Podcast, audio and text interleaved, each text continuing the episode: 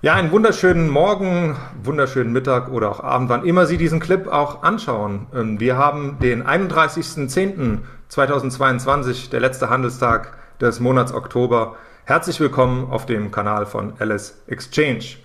Mein Name ist Dirk Wojciechowski und wir werden uns über die heutigen Themen DAX in Richtung Fresenius SE, Fresenius Medical Care, Shop Apotheke und auch ExxonMobil ein bisschen mit dem Micha unterhalten.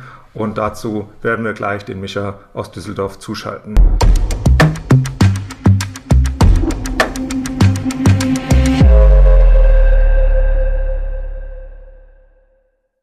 Ja, hallo Micha, wir haben den DAX äh, heute Morgen ein bisschen am Wanken gesehen. Was kannst du uns zur aktuellen Marktsituation sagen? Wie war die Indikation? Wie sind, ist der DAX soweit in den Tag gestartet? Ja, hallo erstmal Dirk und hallo an die Zuschauer. Äh, ja, wir können sagen, dass der DAX zum Gegensatz der letzten Woche eher schwächer gestartet ist. Also wir sehen ja, äh, wir haben nicht mal die ähm, Vortag oder den Schlusskurs des DAXes vom Freitag berührt. Wir waren direkt tiefer und ja, sind entsprechend noch ein paar Punkte tiefer gelandet. Dem würde ich jetzt aber keine besondere ja, Bedeutung schenken, weil der DAX eben sehr stark hochgelaufen ist. Dass er jetzt mal ein paar Punkte verliert, ist nichts Besonderes. Wir hatten auch keine Unternehmenszahlen, bis auf die Fresenius, da gehen wir natürlich gleich drauf ein. Deswegen würde ich sagen, normaler Alltag. Ja, wir haben natürlich hier an der Stelle, so passiert das auch mal, wenn man in, den neuen, in die neue Woche startet, äh, natürlich ein paar Daten äh, vor uns, neben der äh, Federal Reserve, die am Mittwoch äh, Zinsen anheben wird ähm, haben wir natürlich auch noch am weiteren Verlauf am Freitag noch US-Arbeitsmarktdaten. Die könnten den DAX ein Stück weit bewegen. Und was mich jetzt gerade bewegt ist, das kann auch mal passieren, da rutscht einem schon mal was durch, dass wir den Disclaimer gar nicht mit eingefügt haben. Da möchte ich auch noch mal explizit darauf hinweisen, natürlich, dass wir hier, was wir hier besprechen, Micha und ich, dass das natürlich keine Anlageberatung, keine Anlageempfehlungen sind, sondern eben eine Marktberichterstattung und ein Marktbericht auf die jetzigen Daten. Ähm, dementsprechend bitte noch mal den Disclaimer sich zu Gemüte führen und den ähm, bis zum Ende vielleicht auch einfach mal durchlesen. Vielen Dank schon mal dafür. Ja, kommen wir auf die aktuellen Daten, die wir jetzt beispielsweise auch aus dem DAX sehen, Micha. Wir haben ja hier heute Morgen zwei ähm, Werte besonders auch im Fokus bei Lang und Schwarz, bei den umsatzstärksten äh, Werten. Äh, da ist Fresenius SE und auch die Tochter Fresenius Medical Care. Was kannst du uns zu diesen beiden Konzernen äh, näher sagen? Ähm, ich kann uns näher sagen, also erstmal ein bisschen größeres Bild. Beide Konzerne sind über das letzte Jahr oder die letzten mehreren Jahre sehr schwach gewesen im Vergleich zum DAX. Äh, vor allem die Fresenius Medical Care, wie man sieht im Chart, war ähm, über 60 Euro und notiert jetzt äh, um die 25 bis 30, sage ich mal, in dem Schwankungsbereich.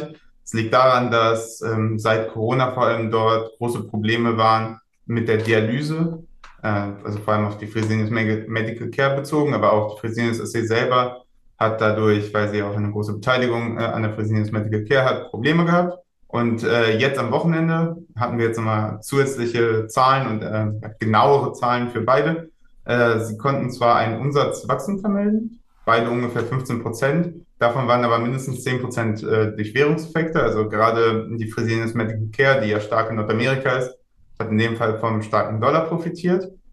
Äh, gleichzeitig gab es aber eine gewisse Profitabilitätswarnung. Das heißt, ähm, die machen immer noch Gewinn, die werden auf das Jahr gerechnet irgendwas zwischen 900 Millionen und einer Milliarde verdienen, also die Medical Care speziell.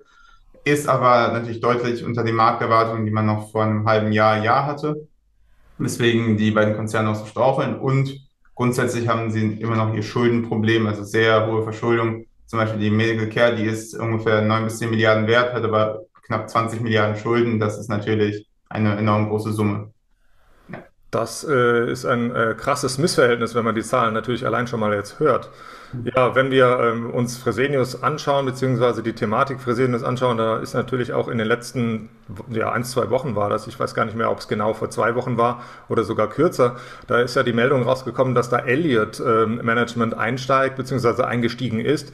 Ähm, hast du da nähere ähm, Hinweise darauf, ähm, in wie viel Prozent die mittlerweile eingestiegen sind oder generell, was kann man sich da vielleicht erwarten, wenn so ein doch relativ aktiver Investor damit einsteigt? Genau, also Elliott Management, äh, hast du recht, ich kann dir das Datum jetzt auch nicht nennen, aber vor ein paar Wochen sind die eingestiegen und die sind dafür bekannt. Ich glaube, die letzte größere Beteiligung war PayPal, dass ähm, sie öfters ja, in Unternehmen einsteigen, die an sich ein gutes fundamentales Geschäft haben, aber sei es durch eigene Versäumnisse oder eben durch bestimmte Umfeldsänderungen, äh, ja, gewisse Probleme haben, also nicht mehr die Profitabilität erreichen können und dementsprechend auch einen deutlich niedrigeren Aktienkurs haben. Und Elliott Management ist da relativ aggressiv immer dabei, das aufzubessern. Und das sehen natürlich viele Investoren als Hoffnungsschimmer, weil Elliott Management nicht einsteigen, wenn sie da auch kein Potenzial drin sehen würden. Äh, genau, deswegen hat sich die Aktie zumindest stabilisieren können. Die Fresenius war ja auch kurzzeitig unter 20. Und wie man jetzt heute sieht, waren zwischenzeitlich die beiden Aktien deutlich im Plus, obwohl sie zum Beispiel bei uns am Wochenendhandel, den wir bei Lang und Schwarz auch haben, äh, eher verkauft wurden, also eher schwächer waren. Das heißt, auch vorbissig schwächer gehandelt wurden. Äh, zwischenzeitlich seit dem, äh, seit der Aufnahme sind die wieder ein bisschen gefallen. Also heute, sag ich mal, die, ich glaube, die Medical Care ist bei plus minus null und die Fresenius, die SE, die ist bei plus zwei Prozent. Aber man sieht die etwas schlechtere Gewinnerwartung, die jetzt publiziert wurde, die war schon mit gewissermaßen mit eingepreist. Und das hat die Anleger jetzt nicht enorm schockiert. Die wissen, dass die, es gewisse Probleme gibt. Die haben ja auch den neuen CEO, den äh, Sen, und äh, da wird auch gehofft, dass der vielleicht für einen Turnaround sorgen kann.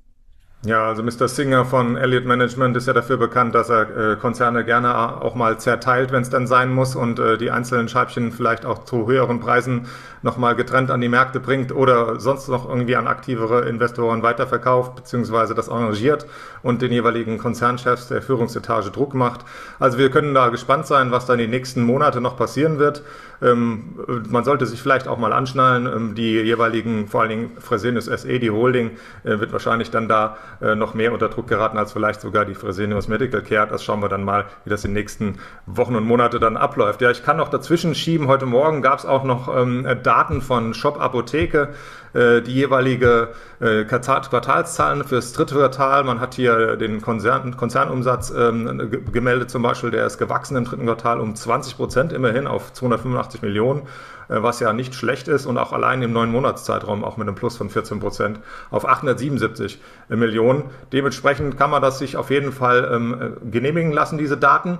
Wir werden mal sehen, wie die, die Aktie in den nächsten Tagen und Wochen auch noch in diesem Marktumfeld mitschwimmen kann.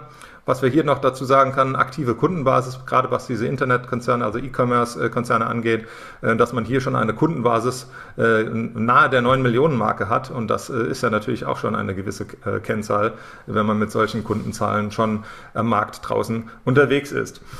Gucken wir mal auf etwas ganz anderes in den USA. Am Freitag hatten wir die Daten von den großen Ölkonzernen Chevron und auch ExxonMobil und wir wollen uns über ExxonMobil unterhalten.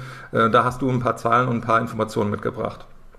Ja, genau. Also wir hatten, äh, wie du ja gesagt hast, die Zahlen und hochgerechnet aufs Jahr soll eine Exxon zum Beispiel 13 Dollar verdienen. Das ist auch deutlich mehr als Anfang des Jahres erwartet wurde, weil der Ölpreis sich auch einfach, wie wir alle wissen, äh, doch deutlich besser gehalten hat und dann spätestens seit dem Anfang des Krieges auch nochmal ja, einen weiteren Treiber bekommen hat, weil im Zweifel auch einige Millionen Dollar, äh, nicht Dollar, sondern einige Millionen Barrel äh, weniger einfach im Markt sind oder beziehungsweise auch durch Sanktionen und so weiter viel schwerer äh, zu bekommen sind, weil selbst, wir haben ja immer das Gerede von einer gewissen Rezession, selbst wenn das eintritt oder es tritt ein, ähm, sinkt die Ölmenge ja nicht um 50 Prozent, sondern dann haben wir vielleicht nicht mehr 100 Millionen Barrel, sondern noch 95 Millionen Barrel. Das heißt, die Nachfrage ist relativ ja, fix, äh, statisch. Äh, das Angebot wiederum gar nicht. Und wir hatten ja auch vor einigen Wochen noch den Faktor, dass die Saudis gesagt haben, dass sie die Fördermenge nicht nur gleich behalten, sondern senken werden. Und das ist schon ein Statement. Natürlich insgesamt trotzdem gut für alle Ölunternehmen. Also die verdienen natürlich trotzdem an jedem Dollar Barrel, das gehandelt wird, äh, ähm, ja, sehr gutes Geld. Äh, meistens zum Beispiel eine Exxon hat, wenn ich mich nicht ganz täusche, eine Kostenbasis von ungefähr 25 äh, ja, Dollar je Barrel. Das heißt, die verdienen jetzt im Prinzip eine 75, also die haben eine 300% Marge, 75 Dollar, die die ungefähr beim dem Ölpreis von 90 bis 100 Dollar mitnehmen. Das ist fantastisch. Und darüber freuen sich die Aktionäre natürlich sehr, wie man auch dem Chart nehmen kann. Die hat sich ja äh, seit dem Tief ja, fast verfünffacht, äh, was die europäischen Werte nicht geschafft haben. Sei es also zum Beispiel eine Shell BP, die hatten zwar auch einen sehr guten Kurs natürlich seit dem Tief, aber nicht annähernd so gut wie die Amerikaner. Und insgesamt sieht man das auch in der Bewertung. Also eine Exxon hat dann eben ein KGV von 7 bis 8, eine Shell oder BP dann eher 4 bis 5. Das heißt, den amerikanischen Ölunternehmen wird ein höheres KGV zugestanden, vielleicht auch wegen einer anderen politischen Lage. Da gibt es sicherlich äh, eine Großzahl an Gründen. Aber insgesamt äh, wird natürlich kein Exxon-Aktionär schlechte, ja, schlecht geträumt haben in den letzten Tagen und Wochen. Äh, wie weit es natürlich hochlaufen wird, das ist immer schwer zu sagen. Da sind eher ja, große Makrofaktoren wichtiger als die Mikrofaktoren von Exxon oder dem Ölmarkt generell. Ja, wir haben ja auch hier den Exxon Mobil Chart noch mit aufgelegt und ich habe extra mal den längerfristigen Chart auch mal ge gewählt.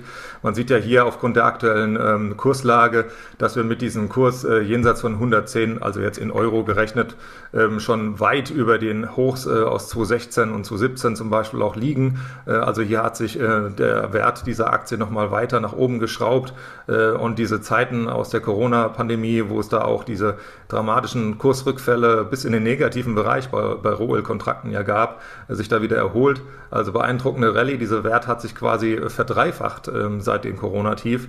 Ähm, ein absoluter Hammer. Und man muss natürlich jetzt noch dazu sagen, Micha hat es ja gesagt, mit Öl, ähm, natürlich gibt es da noch einen anderen Playermarkt, gerade auch noch Gas, also Erdgas und äh, Liquefied Natural Gas, was nach Europa gerne gesendet wird. Ähm, schauen wir an, nicht nur auf Exxon, sondern auch andere Werte. Gerne mal draufschauen äh, auf die Seite Lang und Schwarz, was man hier alles findet äh, an den Ölwerten. Auf jeden Fall ein ganz spannender Sektor.